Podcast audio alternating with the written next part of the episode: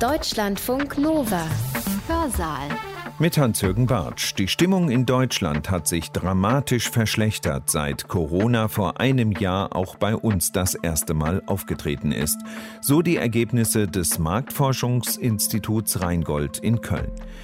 In unserem bisher letzten Hörsaal, wenn ihr uns live hört gestern, haben wir von der großen Solidarität gesprochen, die in Krisen wie diesen immer wieder zu beobachten ist. Das Marktforschungsinstitut aber spricht nach seinen Umfragen von einer Corona-Korrosion. Die mangelnden Erfolge der politischen Maßnahmen seien zermürbend.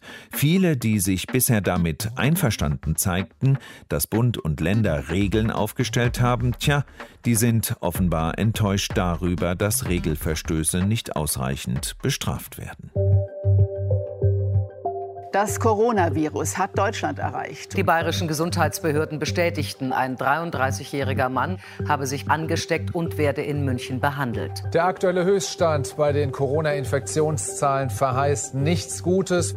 Covid-19 hat uns gezeigt, dass das Land im Ernstfall zusammenhält. Seit die Pandemie angefangen hat, sind wir geeinter als vorher. Diese globalen Herausforderungen brauchen globale Solidarität und Kooperation. Die Frage ist natürlich, wie wirkt sich die Pandemie auf Geschlechterungleichheiten aus? Die Maßnahmen, die zur Bewältigung der Krise eingeführt worden sind, sind für viele Bürgerinnen und Bürger sehr schmerzhaft. Bei der Corona-Krise liegt hier keine generelle Vertrauenskrise vor. Der Philosoph Christian Budnick hat sich speziell mit dem Vertrauen in der Corona-Krise beschäftigt, das wir zu den Politikern haben und die wiederum zu uns. Auch er sieht es als problematisch an, wenn wir Mitbürger dabei beobachten, wie sie sich eben nicht an die Corona-Vorschriften halten. Was macht das mit uns? Mit unserem Vertrauen in die Akteure der gegenwärtigen Situation, die Budnick jetzt gleich alle aufzählen wird. Meine Beschäftigung mit Vertrauen als politischem Phänomen hat gewissermaßen vor vier Jahren angefangen, als Donald Trump zum Präsidenten gewählt wurde. Die Brexit-Entscheidung hat auch eine Rolle gespielt. Ich hatte mich bis dahin mit Vertrauen als ein Phänomen beschäftigt, das vor allem im Kontext von Nahbeziehungen relevant ist. Und habe dann aber festgestellt, aufgrund dieser seismischen politischen Erschütterungen in Großbritannien und in den USA, die auch uns irgendwo betroffen haben, dass auch da irgendwo Vertrauen als politische Kategorie am Werk ist. Und meine Verzweiflung ob dieser politischen Entscheidung hat mich dann dazu gebracht, mich auch philosophisch mit diesem Thema zu beschäftigen, obwohl ich ursprünglich gar nicht vorhatte, über Vertrauen als politische Kategorie nachzudenken. Ich bin dann zu dem Ergebnis gekommen, relativ schnell, dass Vertrauen als politische Kategorie überbewertet wird und dass ausgehend von bestimmten Entwicklungen in den empirischen Wissenschaften viel zu häufig mit Vertrauen als politische Kategorie operiert wird und dass das unter Umständen den Nährboden darstellt für das, was ich damals und auch heute als eine Art antidemokratischen Populismus festgestellt habe. Und vor mehr oder weniger einem Jahr ist dann das passiert, was unser Leben, unser aller Leben verändert hat, nämlich die Corona-Krise. Und da habe ich so etwas ganz Ähnliches festgestellt. Und ich glaube, diese Ohnmacht, die wir alle empfunden haben angesichts der dramatischen Veränderungen, die diese Krise für unser aller Leben hatte, diese Ohnmacht hat mich dann dazu gebracht, als Philosoph über die Krise nachzudenken. Ich habe recht schnell festgestellt, dass das, was ich in den vergangenen Jahren zu Vertrauen als politische Kategorie gedacht habe, durchaus auch einschlägig ist in dieser Corona-Krise und dass in der Corona-Krise auf besonders scharfe Weise bestimmte Phänomene und Probleme in den Blick rücken, die mich im Grunde schon in den vergangenen Jahren beschäftigt haben. In dem Vortrag, den ich für heute vorbereitet habe, würde ich gern auf dieses Phänomen noch einmal reflektieren und zwar auf die folgende Weise. Ich möchte Ihnen zunächst die Art und Weise rekonstruieren, wie ich die Vertrauensproblematik in der Corona-Krise verorte. Wie kommt man auf die Idee, dass Vertrauen eine wichtige Kategorie in dieser Corona-Krise sein könnte? Um welches Vertrauen geht es? Welche Akteure stehen hier primär im Vordergrund? Das ist die Frage, mit der ich mich am Anfang des Vortrags beschäftigen möchte. In einem zweiten und dritten Teil werde ich dann auf Formen des Misstrauens reflektieren, die sich in der Corona-Krise manifestiert haben und immer noch manifestieren. Ich werde zum einen vom blinden Misstrauen sprechen, und in diesem Zusammenhang tentativ den Versuch unternehmen zu verstehen, was da eigentlich passiert, wenn Leute auf Demonstrationen gehen und sich als Querdenker und Corona-Skeptiker zu erkennen geben. Davon unterscheiden möchte ich dann einen zweiten Misstrauensbegriff, das, was ich als strukturelles Misstrauen bezeichne. Ein Typ von Misstrauen, von dem ich denke, dass es sich ebenfalls in der Corona-Krise verorten und wiederfinden lässt philosophisch durchaus etwas interessanter ist als das, was ich als blindes Vertrauen bezeichne. Aber darüber können wir dann reden, wie interessant das dann tatsächlich ist. Ich werde dann einem vierten Teil darauf zu sprechen kommen, auf den Unterschied zwischen Vertrauen und sich verlassen, der in der Debatte um Vertrauen besonders wichtig ist und mir als Vertrauensforscher sehr am Herzen liegt und ich glaube, dass es der zentrale Unterschied ist der uns eine Aufklärung darüber gibt, worum es sich konzeptuell bei Vertrauen handelt. Und ich werde dann im letzten Teil dann anzudeuten versuchen, inwiefern ein Beharren auf dieser begrifflichen Unterscheidung zwischen Vertrauen und sich verlassen uns dabei helfen könnte, mit den Problemen umzugehen, die die Corona-Krise hervorgebracht hat und insbesondere wie diese Unterscheidung uns dabei helfen könnte, mit blindem, aber auch strukturellen Misstrauen umzugehen. Ich fange also mit der Rekonstruktion der Vertrauensproblematik in Zeiten von Corona an. Und ich glaube, der erste Punkt, den man an dieser Stelle machen muss, ist, dass die Corona-Krise relativ problemlos als eine politische Herausforderung identifiziert werden kann. Woran liegt das? Das ist ein relativ trivialer Gedanke, über den man wahrscheinlich nicht besonders ausführlich streiten kann. Corona ist etwas, was das Leben und die Gesundheit von Bürgerinnen und Bürgern bedroht. Und der Schutz der Gesundheit und des Lebens von Bürgerinnen und Bürgern gehört zu den zentralen Aufgaben eines Staates. Und in dieser Hinsicht müsste man denken, sozusagen, dass es selbst besonders staatsskeptisch eingestellten Personen schwerfallen sollte, zu bestreiten, dass politische Entscheidungsträgerinnen im weitesten Sinne oder Staatsregierung die Aufgabe haben, die Corona-Krise zu bewältigen oder zu verhindern, dass viele Leute an Covid erkranken, sterben etc. Was besonders wichtig ist, ist, dass es sich bei dieser Krise nicht um eine Krise mit lokalem Charakter handelt, wie etwa bei einer Flutkatastrophe, die irgendwo an einer bestimmten Ecke eines Landes auftaucht, sondern es ist eine Krise, die nationalen Umfang hat. Man könnte ja sogar sagen, dass es eine Krise mit globalem Charakter ist. Ich werde mich im Folgenden der Einfachheit halber auf nationale Regierungen beschränken und immer wenn ich von politischen Entscheidungsträgerinnen und Trägern rede, so eine nationale Staatsregierung meinen, obwohl man da sicher irgendwie feinere Unterscheidungen vornehmen sollte. Das ist recht vereinfachend. Es gibt nicht die politischen Entscheidungsträger, es gibt verschiedene Ebenen, wie Sie alle wissen.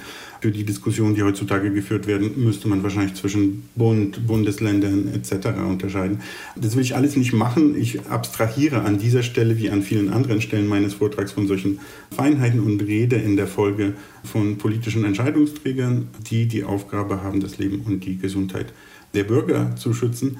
Und das erste Problem, das auftaucht, ist, dass sie in Hinblick auf Corona diese Aufgabe nicht alleine bewältigen können.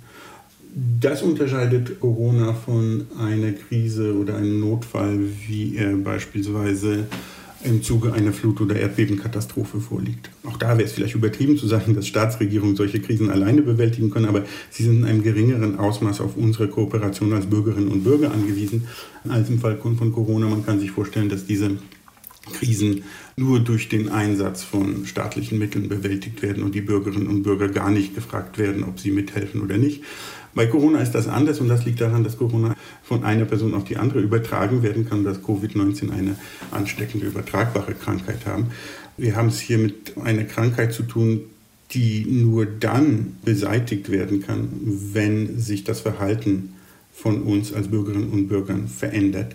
Und das bedeutet, dass Staatsregierung oder politische Entscheidungsträgerin bei der Bewältigung dieser Krise sozusagen doppelt in der Pflicht sind. Sie sind einmal selber in der Pflicht, weil sie bestimmte Entscheidungen fällen müssen, aber dann sind sie in die Pflicht, weil sie uns und unser Verhalten in gewisser Weise in die Pflicht zu nehmen haben. Wir als Bürgerinnen und Bürger haben in der Corona-Krise nämlich auch spezifische und legitime Erwartungen aneinander.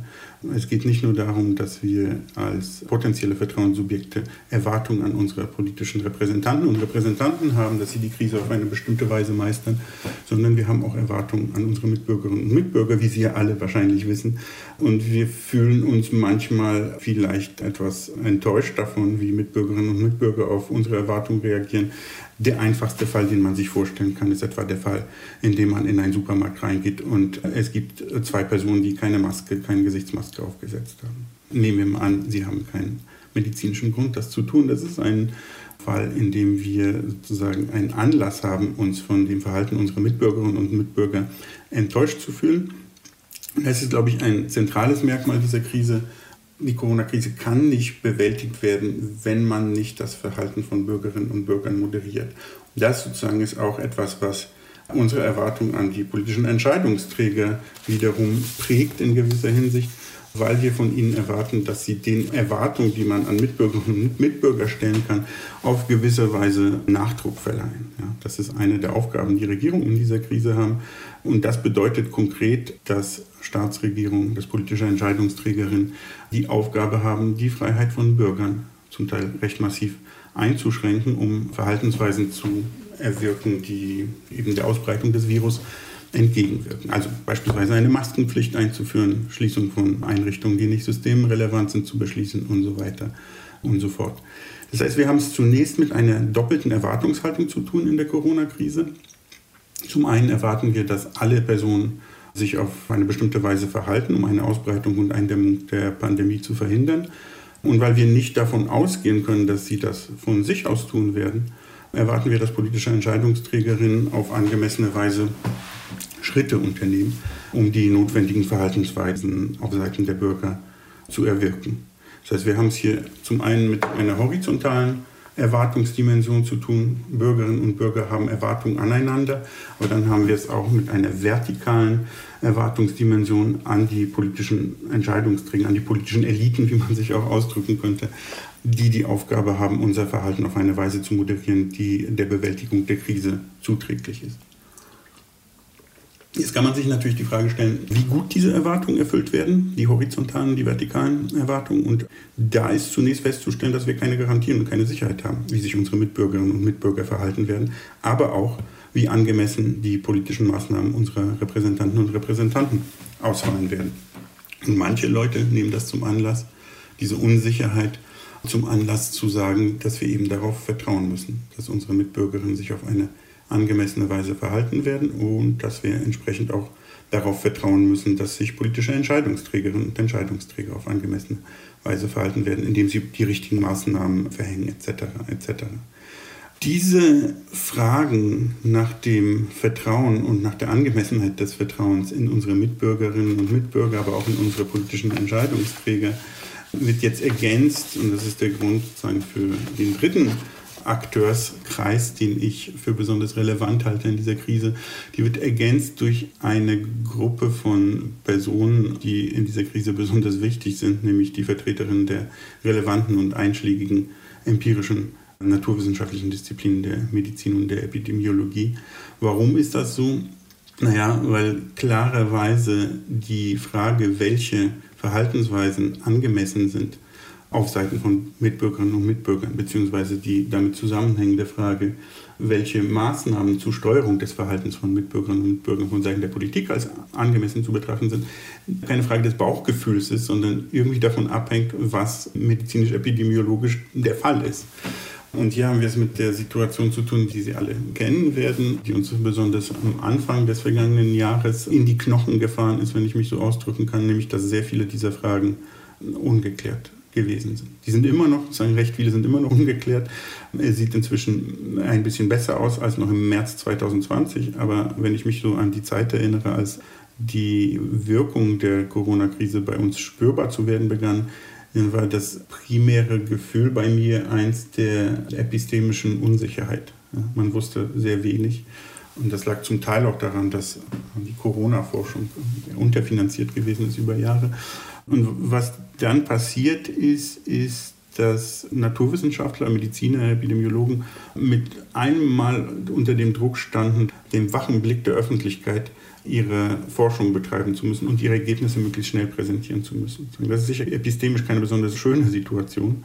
Und es ist gleichzeitig eine Situation, die es denkbar schwer macht, so etwas wie Vertrauen in die Vertreterin dieser relevanten Wissenschaften aufrechtzuerhalten. Das ist nämlich die dritte Dimension des Vertrauens, die in der Krise, um die es hier geht, zentral ist.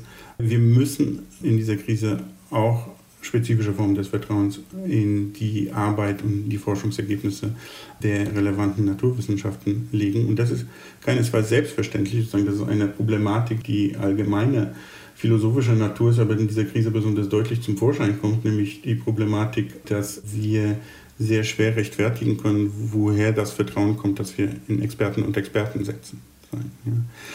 Und diese Expertise, auf die wir so angewiesen sind in der Corona-Krise, die notwendig ist, um unser Vertrauen in die Entscheidung von Politikern und Politikern aufrechtzuerhalten, dieses Vertrauen wird gerade dadurch untergraben oder unterminiert zum Teil, dass die Forschungsergebnisse, die notwendig sind, um spezifische Maßnahmen rechtfertigen zu können, dass die nicht schnell genug eingefahren werden und dass die zum Teil unter dem Druck, den ich eben angesprochen habe, den Druck der Öffentlichkeit auf eine Weise kommuniziert werden, die dazu führt, dass sich viele Bürgerinnen und Bürger überwältigt fühlen von der Situation.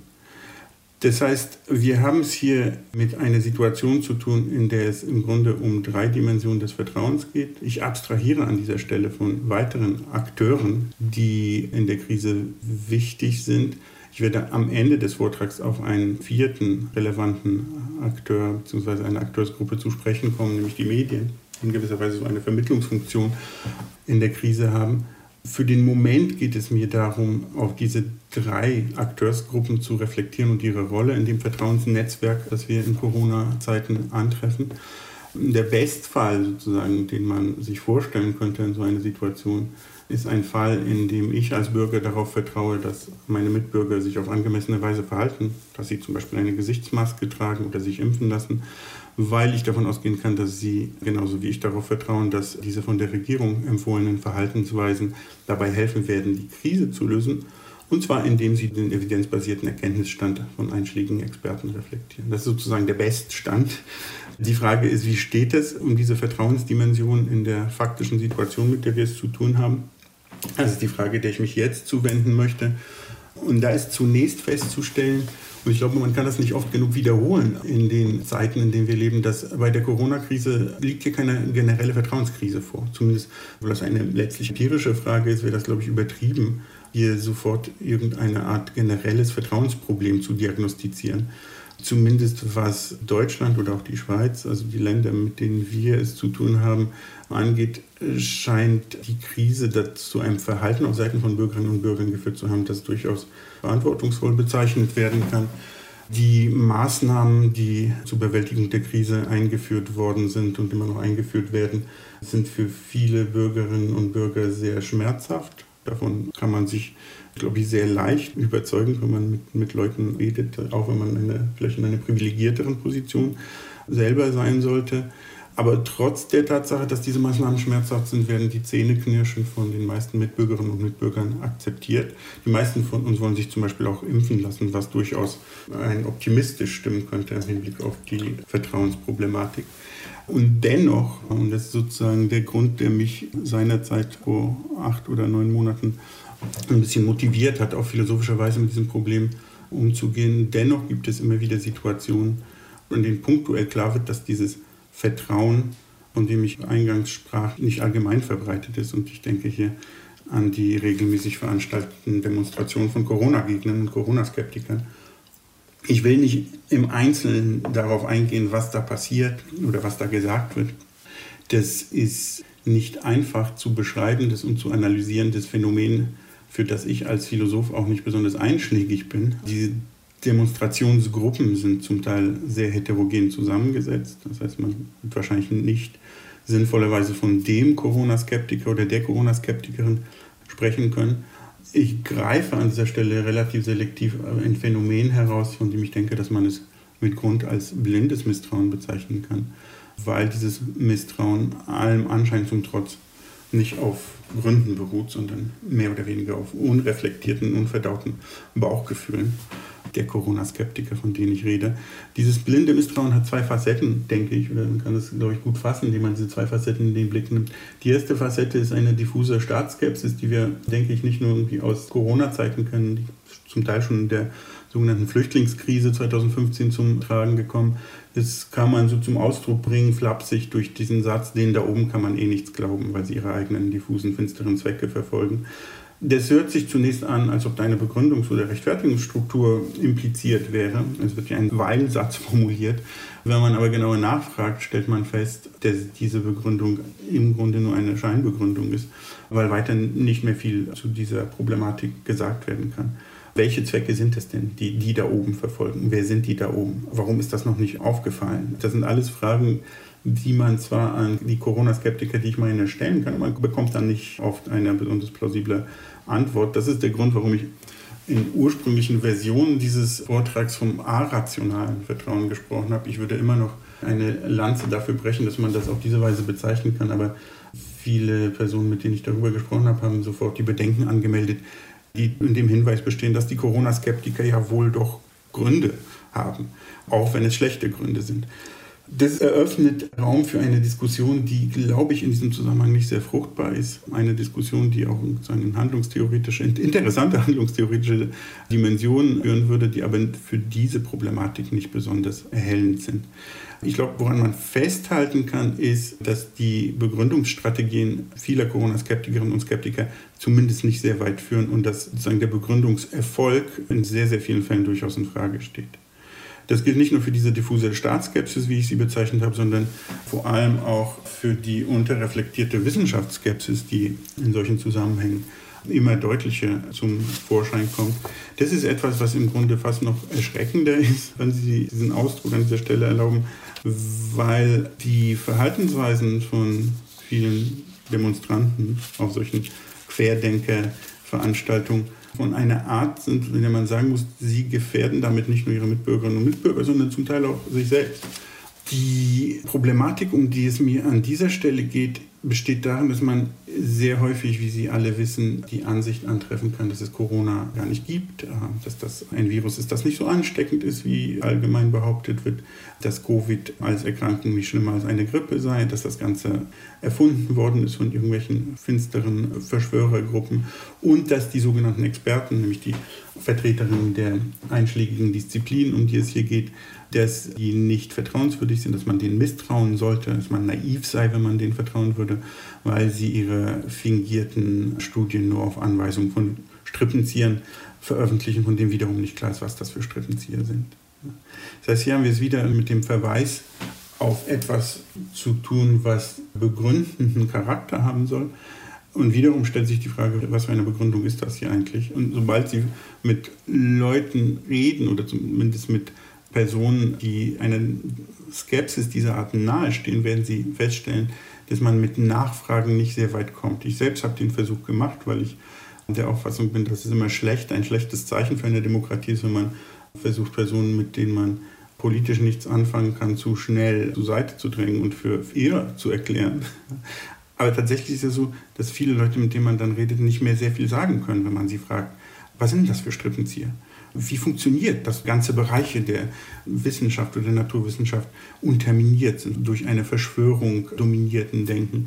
Man hört dann so Sachen wie, ja, ja, do your own research, sagt man dann, wenn man solchen Nachfragen konfrontiert wird. Und dann klingt in dieser Antwort so an, dass jemand, der glaubt, dass beispielsweise sowas gibt wie evidenzbasierte Erkenntnisse, die relativ sicher sind, dass so eine Person naiv sei und sich einfach nur ein bisschen umschauen muss. Wenn man dann fragt, wo man sich umschauen soll, wird man verwiesen auf finstere Quellen im Internet und irgendwelche Diskussionen in Chatrooms, die durchaus problematisch sind, um das vorsichtig zu sagen. Das heißt, auch da haben wir es mit einem Misstrauen zu tun, das in dieser Hinsicht blind ist, dass man nicht unbedingt davon reden kann, dass sehr viele Gründe vorliegen für diese Haltung. Und was an beiden Formen des Misstrauens problematisch ist, meiner Auffassung nach, ist nicht, dass diese Corona-Skeptiker etwas glauben oder nicht glauben, das tun wir ja alle, sondern dass sie im Grunde glauben können, was sie wollen. Und zwar in dem öffentlichen Diskurs, den wir führen, wenn wir uns darüber zu verständigen versuchen, ob beispielsweise bestimmte von der Regierung verhängten Maßnahmen sinnvoll sind oder nicht. Und dieses Phänomen ist etwas, was man ziemlich schnell und ohne viel argumentativen Aufwand als ein direktes Problem für eine liberale Demokratie interpretieren kann. Wenn der öffentliche Diskurs geprägt sein sollte von Personen, die denken, dass es ihnen unbenommen ist, Dinge zu behaupten, die sich nicht messen müssen an Standards für die Gültigkeit von Argumenten oder für die Wahrheit von empirischen Aussagen, dann können wir irgendwann mal gar nicht mehr miteinander debattieren. Davon sind noch normativ aufwendigere Fragen unberührt. Wir sind hier an einer ganz basalen Stelle des demokratischen Verständigungsprozesses, der von Personen, die so eine unreflektierte Wissenschaftsskepsis, aber auch so eine diffuse Staatsskepsis an den Tag legen, untergraben werden. Und das ist etwas, was problematisch ist jenseits von Corona, aber ich denke, Corona weist uns auf eine besonders pointierte Weise darauf hin. Und auch wenn sozusagen diese Demonstrationen nicht repräsentativ für die gesamte Bevölkerung sind, ist es etwas, worüber man durchaus nachdenken kann. Der Grund, warum ich denke, dass man sozusagen nicht nur darüber nachdenken kann, sondern auch sollte, ist, dass dieselben Mechanismen, die ich hier anspreche, sich durchaus auch in anderen Krisen wiederfinden lassen und die schwelen sozusagen in unserer Gesellschaft seit Jahren. Jetzt ist die große Frage, woran liegt das? Was sind die Ursachen für diese Haltung? Das ist wiederum eine Frage, von der ich glaube, dass wir als Philosophinnen und Philosophen da nicht unbedingt in der besten Position sind, sie zu beantworten. Das ist wahrscheinlich etwas, was die empirischen Wissenschaften besser machen können. Aber um in den Blick zu bekommen, worum es geht, ist es, glaube ich, gar nicht verkehrt, sich das begriffliche Instrumentarium zu eigen zu machen das beispielsweise aus dem Kontext der Debatte um Vertrauen und Misstrauen stammt. Das ist sozusagen der Grund, warum ich das für relevant halte. Gleichzeitig ist das, was ich jetzt zum Misstrauen gesagt habe, etwas, was mir irgendwann mal dann nicht ganz fair vorgekommen ist. Also ich habe irgendwann mal gedacht, es kann doch nicht sein, dass das alles ist, sozusagen, was man zum Misstrauen in Zeiten von Corona sagen kann. Und habe dann versucht zu überlegen, was es heißen könnte, auf eine fundiertere Weise misstrauisch zu sein im Hinblick beispielsweise auf das, was politische Entscheidungsträgerinnen und Entscheidungsträger in Zeiten von Corona machen. Und das, was mir eingefallen ist, das, was ich als strukturelles Misstrauen bezeichnen möchte. Die Ausgangssituation für dieses Phänomen ist das, was ich eingangs eingesprochen habe, nämlich die Tatsache, dass in der Corona-Krise der Staat seine Bürgerinnen und Bürger zu Dingen zwingen kann, zu denen er sie sonst nicht zwingen dürfte. Und zwar genau dann, wenn dieser Zwang dem Schutz des Lebens und der Gesundheit der Bevölkerung dient. Die zentrale Idee ist jetzt, dass die Frage, welche Maßnahmen diesem Zweck dienlich sind, auch davon abhängt, auf welches Verhalten seitens von Bürgerinnen und Bürgern politische Entscheidungsträger vertrauen können. Hier sehen wir sowas wie so eine reziproke Vertrauensstruktur. Der eine Teil der reziproken Struktur ist ja, dass wir darauf vertrauen können müssen, dass politische Entscheidungsträgerinnen und Entscheidungsträger sich auf angemessene Weise verhalten in der Krise. Umgekehrt haben diese Entscheidungsträgerinnen und Entscheidungsträger allerdings auch Erwartungen an uns als Bürgerinnen und Bürger. Das heißt, was sie konkret an Maßnahmen vorschlagen werden, welche Maßnahmen sie verhängen werden, hängt von Überlegungen ab, die mit ihren Prognosen über unser Verhalten zu tun haben. Also wenn Sie beispielsweise denken an eine fiktive Maßnahme, die nicht vorgeschlagen werden wird, wie beispielsweise nicht aus demselben Glas zu trinken. Ja? Wenn man aus demselben Glas trinkt, steckt man sich wahrscheinlich ziemlich schnell mit Corona an. Es ist sicher gut für die Bekämpfung der Pandemie, wenn wir alle aus einem eigenen Glas trinken, einem sauberen, unbenutzten Glas. Das wird jetzt als Maßnahme nicht vorgeschlagen, weil politische Entscheidungsträger einfach davon ausgehen können, dass wir das ohnehin nicht machen. Also es ist relativ einfach anzunehmen, dass so wie die Dinge stehen, Leute in Deutschland eigene Gläser benutzen werden. Vielleicht auch nur deshalb, weil man sich ohnehin kaum mehr in der Öffentlichkeit aufhält.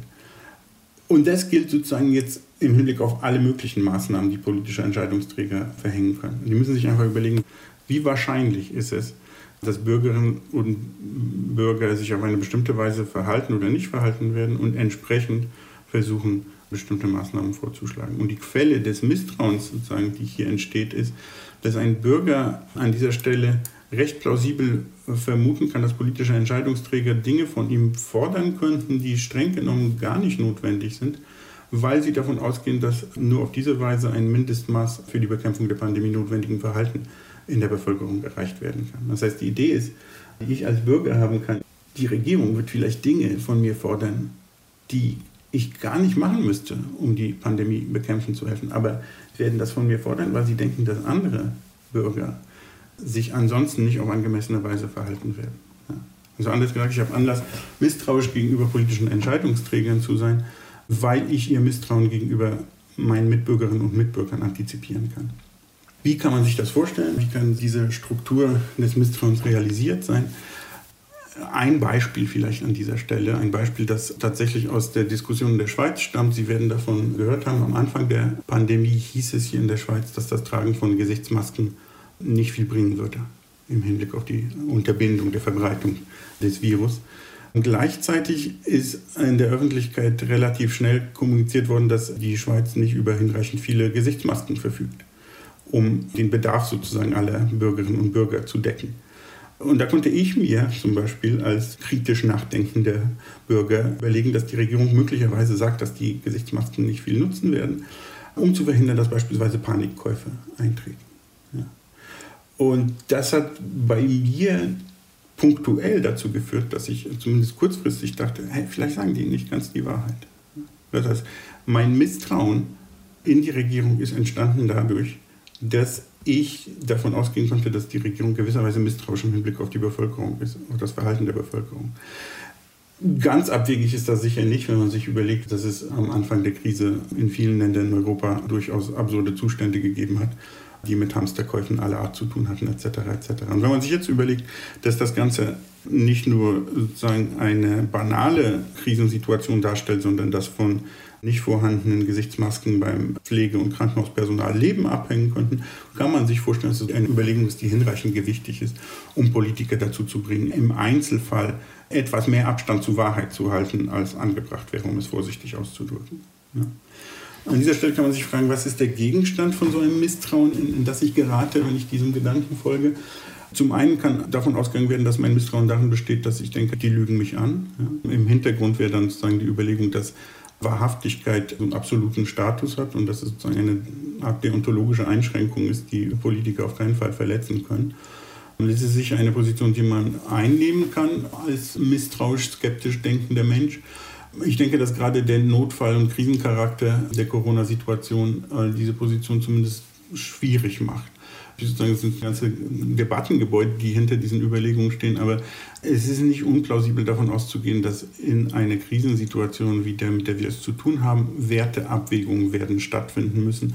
Und dass da vielleicht unter Umständen manchmal ein Wert wie Wahrhaftigkeit hier muss man vorsichtig sein, ein Wert wie Wahrhaftigkeit nachrangig behandelt werden wird, der Katastrophencharakter hinreichend groß ist. Wir kennen diese ganzen Diskussionen aus Debatten um deontologische Einschränkungen, aus dem Regelkonsequenzialismus etc.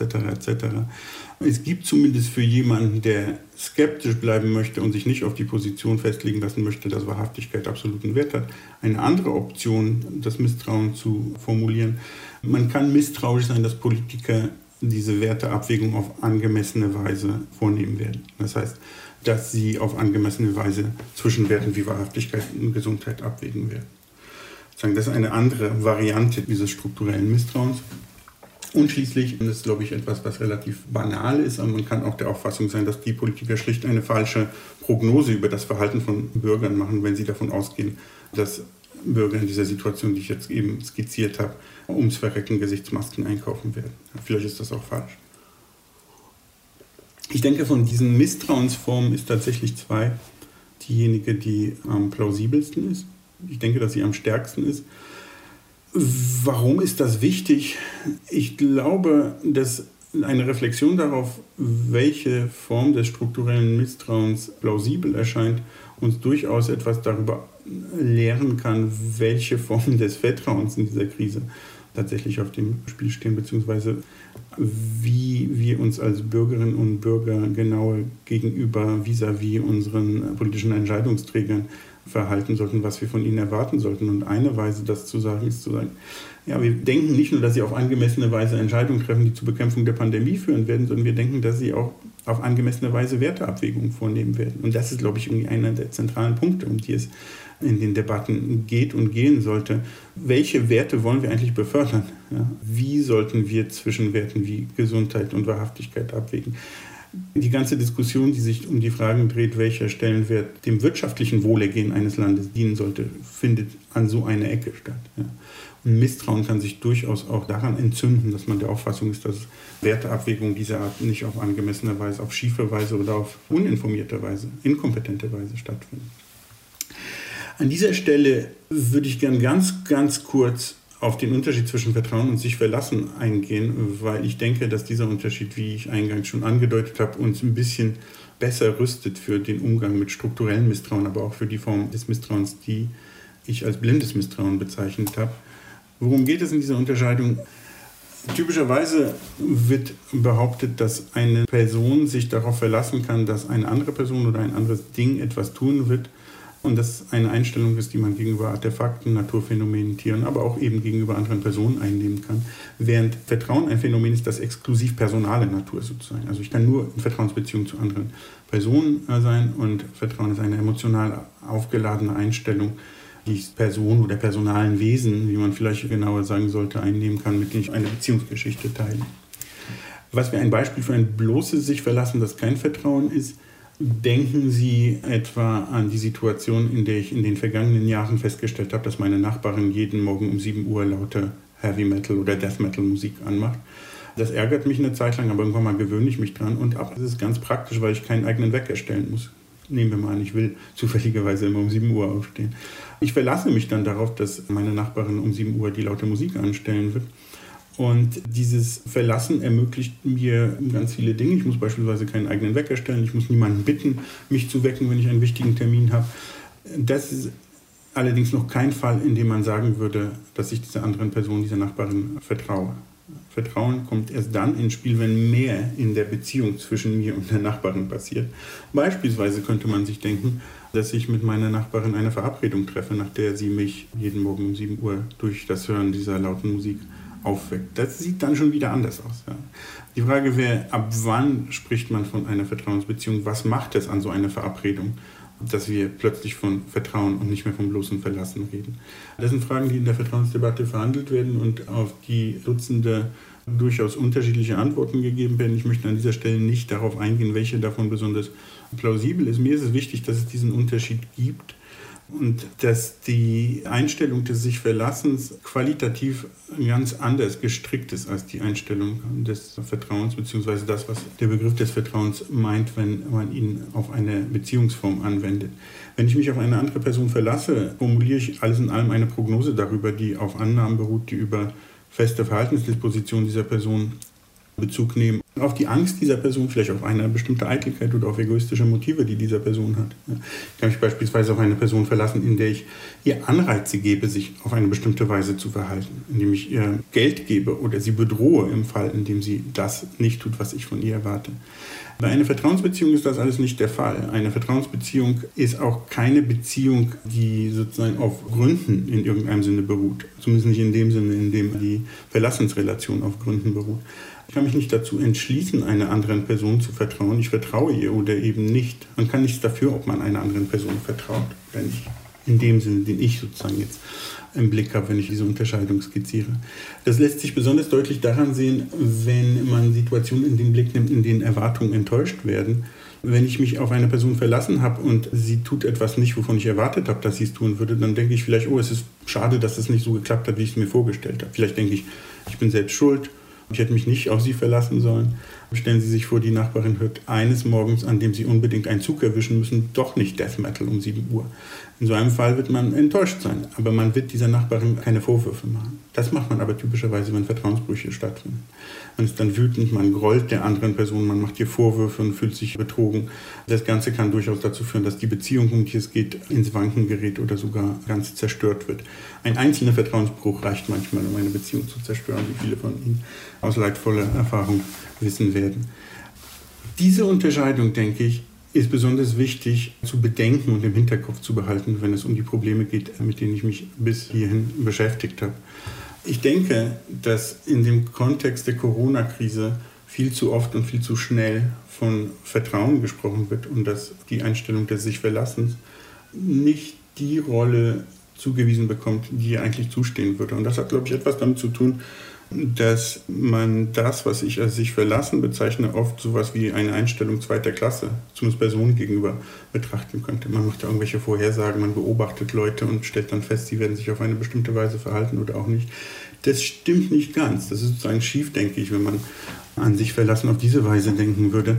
In manchen Kontexten ist sich Verlassen genau das Richtige und nicht mehr sozusagen. Ja. Und so schön Vertrauen ist als ein allseits wertgeschätztes Phänomen und so ein Wohlfühlbegriff gewissermaßen, es ist nicht immer und nicht in jedem Kontext angemessen. Und ich glaube, Das ist gerade in dem politisch-sozialen Kontext, um den es hier geht, wenn wir mit der Corona-Krise zu tun haben, es besser wäre, weniger Vertrauen an den Tag zu legen und sich mehr auf Verlässlichkeit zu fokussieren. Die Vorteile dieser Einstellung der Verlässlichkeit in aller Kürze es steht nicht immer das ganze Gewicht einer persönlichen Beziehung auf dem Spiel, wenn es um sich verlassen geht. Das ist eine kritisch prüfende Einstellung und wir können Gründe dafür benennen, warum wir uns auf jemanden verlassen oder nicht mehr verlassen. Wenn wir uns nicht mehr auf jemanden verlassen oder feststellen, dass eine Person nicht mehr verlässlich ist, können wir flexibel und pragmatisch reagieren und versuchen, Dinge zu ändern, sodass wir uns auf diese Person oder diese Personengruppe wieder verlassen können. Zudem, und das ist ein Punkt, der, glaube ich, nicht unwichtig ist, ist auf der Grundlage der Einstellung des sich Verlassens eine demokratische Verständigung zwar irgendwie kein Selbstläufer und immer noch sozusagen ein sehr schweres Unterfangen, aber sie ist zumindest im Bereich des Möglichen. Wenn man von Vertrauen redet, als diesem affektiv aufgeladenen Phänomen, das man nicht begründen kann, ist demokratische Verständigung ziemlich schwierig, wie wir, glaube ich, gesehen haben an dem Fall des Blinden. Misstrauens, von dem ich im zweiten Teil des Vortrags gesprochen habe. Wie hilft uns die Unterscheidung mit diesen beiden Misstrauensformen, über die ich gesprochen habe, umzugehen? Ich glaube, dass, wenn es um das blinde Misstrauen geht, dass die Corona-Skeptikerinnen und Skeptiker implizit diesem emotional aufgeladenen Picture des Vertrauens anhängen, zu sehr anhängen, wo eher die nüchternere Einstellung des sich Verlassens angebracht wäre. Mir kommen manche dieser Skeptikerinnen und Skeptiker vor wie verletzte Eheleute oder enttäuschte Freunde in einer Freundschaft. Die glauben, ihnen hätte etwas zugestanden, was sie dann nicht gekriegt haben. Und dann wenden sie sich ab und wollen praktisch nicht mehr mit dem Rest der Gesellschaft reden. Das ist etwas, was nicht gerade förderlich ist, was demokratische Entscheidungsfindung angeht. Und wenn man versucht, die Situation nicht aus der Perspektive von Vertrauen und Enttäuschung dieser Art zu verstehen, sondern eher die Frage stellt, wie stelle ich Verlässlichkeit her, sieht die Situation plötzlich anders aus. Dann werden Fragen zentral, wie beispielsweise die Frage, wie wahrscheinlich ist es, dass politische Entscheidungsträgerinnen an einem verschwörerischen Täuschungsversuch teilnehmen. Wie angemessen ist diese konkrete Maßnahme? Aus welchen Gründen sollten wir vielleicht eine modifiziertere Maßnahme ergreifen? Das sind alles Fragen, die man aus der Perspektive der Verlässlichkeit stellen kann, die sich aber nicht sehr gut stellen lassen, wenn alles sofort immer eine Frage des aufgeladenen Vertrauens bzw. der Vertrauensbrüche ist.